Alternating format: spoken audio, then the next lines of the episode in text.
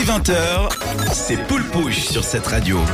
De retour dans Poule Pouche pour un moment de culture avec Céline. Et oui, j'ai l'impression de, parler un petit peu fort. Et pourtant, j'ai pas, pas bu de café depuis deux heures quand même. Mais donc, un moment de culture avec Kant que tu vas nous retracer. Oui, aujourd'hui, on va faire un petit tour dans le monde philosophique. Et euh, j'ai souvent entendu les étudiants râler à propos des cours de philo, cours que je n'ai pas eu l'occasion de suivre. Donc ne comptez pas sur moi pour aborder le sujet d'une façon qu'on pourrait qualifier de pompeuse. Est-ce que vous avez déjà eu des cours de philo autour de la table? Et oui, moi au gymnase, j'avais Et non. j'avais la philo. Mais ça- Ouais, moi aussi, j'avais, j'aimais bien. Franchement, c'était, c'était vraiment marrant. Comme, euh, J'ai pas assez Comme dans les études pour connaître la philo.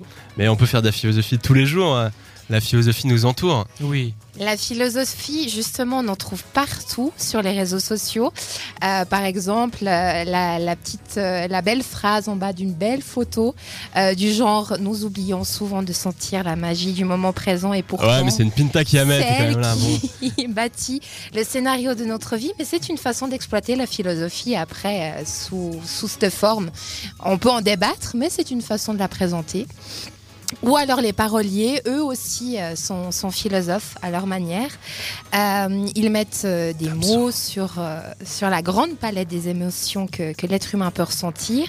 Les films aussi passent un message philosophique dans la plupart du temps. Les séries aussi, euh, elles aident les gens à, mettre des mots, des images sur ce qu'ils ressentent, ce qu'ils vivent, ce qu'ils peuvent observer. Et de mon côté, euh, en pleine immersion dans un, dans un projet, un rush, j'étais en vrai stress. Nietzsche euh, m'a fait sortir de l'eau avec cette simple phrase Tu vois les hautes tours s'élever au-dessus des maisons seulement quand tu as quitté la ville. Vous voyez ce qu'il veut dire par là? Tu peux, tu peux répéter la phrase après, on aura 4 heures. Tu vois les hautes tours s'élever au-dessus des maisons seulement quand tu as quitté la ville. Il faut prendre du recul sur soi-même. Exact, de la hauteur. Parce que souvent, on a l'impression de ramer, de pas avancer. Et puis, euh, de, de prendre un peu de hauteur et de regarder tout ce qui a été construit jusqu'à maintenant fait qu'on a une, une confiance qui revient quand même un peu. Euh, alors, la philosophie, c'est quoi exactement? Donc, je me suis attardée sur la définition. La philosophie est un domaine d'activité de la pensée qui étudie par la réflexion des êtres les causes et les valeurs envisagées euh, au, niveau de, au niveau le plus général. Les valeurs morales, le rôle de l'homme dans l'univers. Le mot philosophie vient du grec philos, aimer, et sophia, sagesse ou savoir. Euh, quels sont les philosophes euh, que vous connaissez, qui vous ont marqué?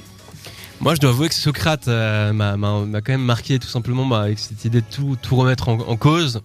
Et il y a aussi euh, les sophistes. Enfin, bon, pour le coup, c'est pas vraiment des, des philosophes, mais c'est donc c'est c'est des, des personnes qui, qui avaient vraiment des- un, un don oratoire et qui pouvaient faire euh, croire à, à la masse euh, en Grèce, voilà, en- pendant la Grèce antique, euh, à peu près n'importe quoi. En fait, tout en voilà, tout en pensant peut-être le contraire. Et derrière, Grâce au talent oratoire. Grâce au talent oratoire. Ça, ça m'a quand même marqué. Mais je crois que Nietzsche, d'ailleurs, c'est quand même, euh, Oui. c'était quand même relativement, même très compliqué. Mais euh, il y a- beaucoup de gens qui, utilisent sa philosophie quand on arrive à comprendre. Et apparemment, ça peut, changer une vie. Oui, oui, oui, ça aide, ça peut aider. Euh, et ce soir, euh, tu le disais tout à l'heure, c'est Emmanuel Kant qui, qui m'intéresse plus particulièrement. Donc, ce monsieur est un philosophe allemand né en 1724 et décédé en 1804. Euh, donc, il est mort à l'âge de 80 ans. La philosophie conserve, parce qu'à cette époque-là, 80 ans, c'est une bonne espérance de vie. Euh, et la phrase qui m'intéressait le, le plus, attention, roulement de tambour. Le sublime touche, le beau charme.